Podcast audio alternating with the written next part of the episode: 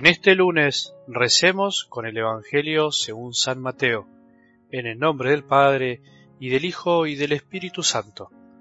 Se le acercó un hombre y le preguntó, Maestro, ¿qué obras buenas debo hacer para conseguir la vida eterna?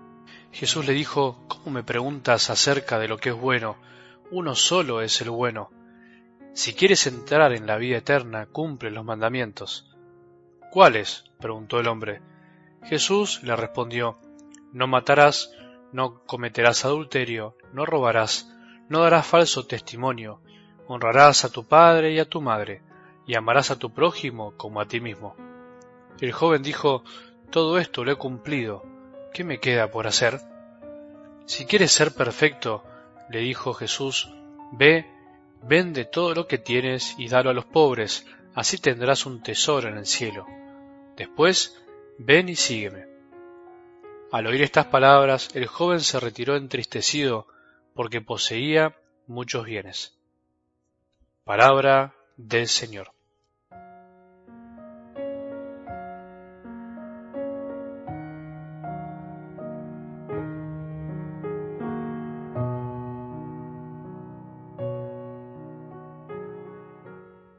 Empecemos esta semana con muchos deseos de seguir escuchando la palabra de Dios, de seguir aprendiendo de ella, de todo lo que nos dice.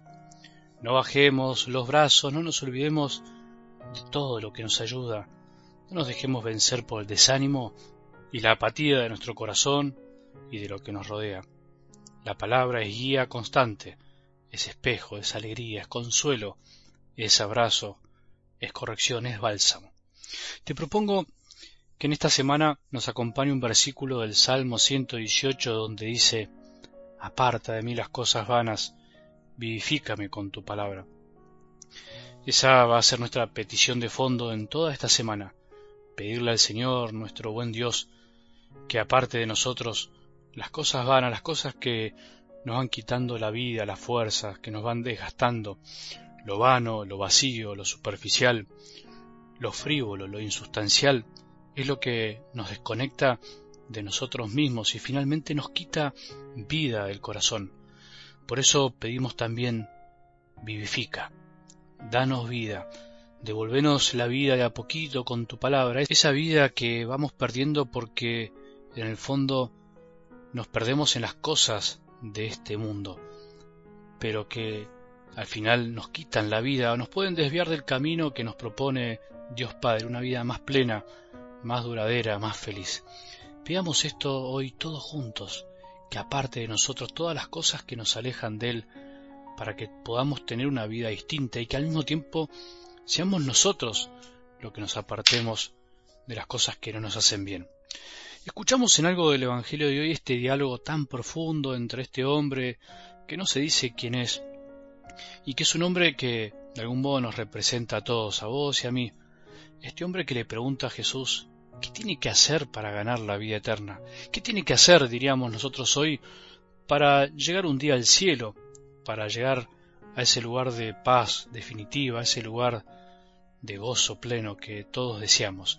El hombre pregunta qué debe hacer para alcanzar una vida más plena después de la muerte, y Jesús le redobla la apuesta proponiendo una vida que desde ahora empiece a ser plena y no se conforme con tan poco, con cumplir, este hombre, vos y yo, quiere o queremos a veces saber qué cosas hay que hacer, qué obras buenas tenemos que hacer.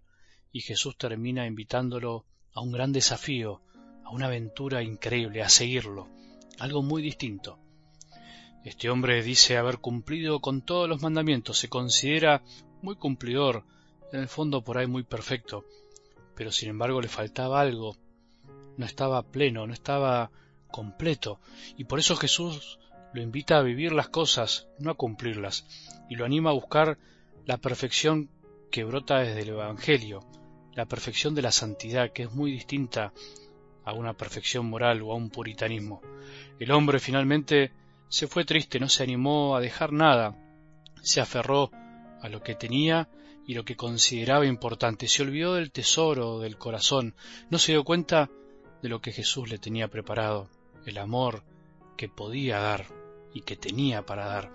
Eso es lo que provoca nuestra vida el aferrarse a lo que consideramos un bien, tanto material como espiritual, cuando en realidad el verdadero bien con mayúscula es Él, y no son nuestros logros o no son cosas. Bueno, y nosotros, nosotros también queremos tener tesoros en la tierra sin darnos cuenta, tener y dejar cosas que perduren, acumular, que nos reconozcan, asegurarnos de algún modo el futuro, un futuro del cual paradójicamente no tenemos control, pero sin embargo queremos controlar.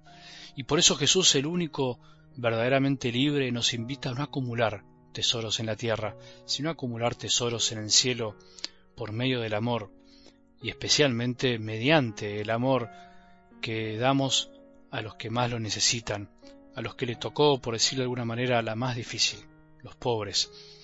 Nosotros muchas veces nos conformamos con cumplir y creemos que con eso alcanza.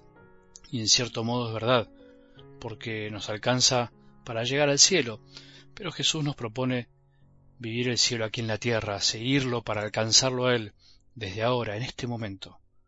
Nosotros muchas veces queremos todo, pero sin dejar nada. Queremos una felicidad desde nuestra seguridad, viviendo incluso banalidades.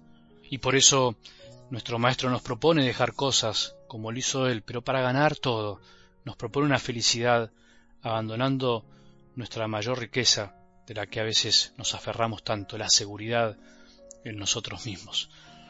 Entonces ser cristiano finalmente es seguir a Jesús, la persona más amada por los hombres de todos los tiempos. No es solamente cumplir los mandamientos, ser cristiano es seguir a una persona, no una moral, no una ética. Ser cristiano es amar a los más pobres dejando algo por aquellos que les tocó algo distinto y se les hace más difícil que a nosotros. Ser cristiano es ser libre para elegir siempre lo mejor, haciendo que nuestra voluntad se corresponda al deseo de Dios. Pidamos hoy todos juntos al Señor que nos ayude a ser desprendidos, a despojarnos de lo que nos da una supuesta seguridad y poder así querer encontrar esta felicidad solo en Él, dejando algo, todo, para encontrarlo a Jesús. Que tengamos un buen día y que la bendición de Dios, que es Padre misericordioso, Hijo y Espíritu Santo, descienda sobre nuestros corazones y permanezca para siempre.